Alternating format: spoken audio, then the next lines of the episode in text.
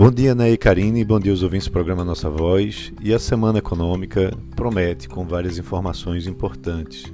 É, a gente teve semana passada uma semana bastante positiva no mercado brasileiro, que foi ajudado pelo forte fluxo de recursos estrangeiros que entraram na Bolsa Brasileira.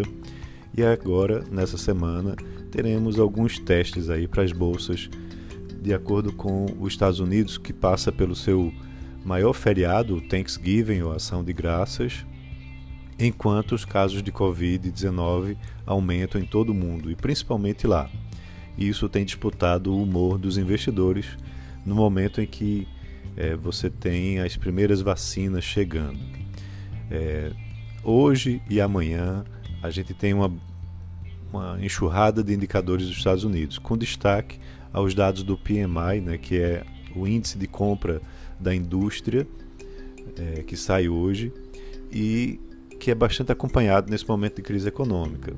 Tá? Já na terça-feira, as ações se voltam para os indicadores de preços de moradia e também confiança do consumidor. Já aqui no Brasil, amanhã sai o IPCA 15, que é considerado uma prévia né, da inflação aqui do Brasil. É, após ter avançado 0,94% no mês passado, para um acumulado de 12 meses de 3,52%, isso fica, o IPCA 15 fica cada vez mais importante né, ser acompanhado, porque a gente tem um cenário de alta, temporada, de alta temporária da inflação. E isso pode também influenciar a decisão do Comitê de Política Monetária que vai acontecer no início de dezembro. Já no fim do dia de amanhã, a gente tem mais dados sendo divulgados. Né?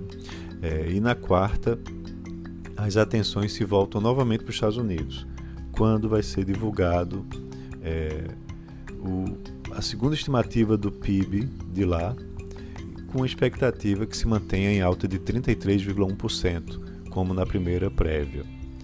Outro dado importante vai ser o índice de preços de consumo pessoal lá dos Estados Unidos, que é o principal número de inflação que é acompanhado pelo, pelo Fed, né, pelo Banco Central americano. Na quinta-feira, a gente vai observar um pouco o mercado brasileiro, que deve sofrer com uma redução de volume, já que lá nos Estados Unidos vai ser o feriado de ação de graças e que ainda vai fazer com que a Bolsa de Nova York feche mais cedo na sexta-feira. Nos últimos dias da semana aqui no Brasil, saem números da inflação ao produtor, bem como o índice de desemprego do IBGE e o IGPM. Tá? Então vale a pena a gente estar acompanhando. Já a taxa de desemprego em setembro deve apresentar ainda mais elevação. E com relação à inflação, enquanto os núcleos de inflação consumidor devem acelerar, os preços no atacado também vão continuar pressionados pela alta das commodities.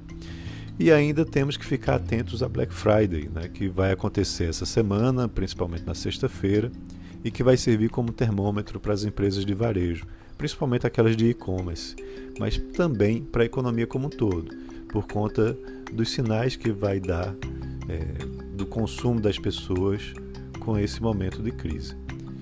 Então, para fechar, ainda temos aí a reta final das eleições municipais, né, com o segundo turno de algumas capitais importantes, como São Paulo, Rio de Janeiro e aqui em Recife. Então é isso, um abraço a todos e até amanhã.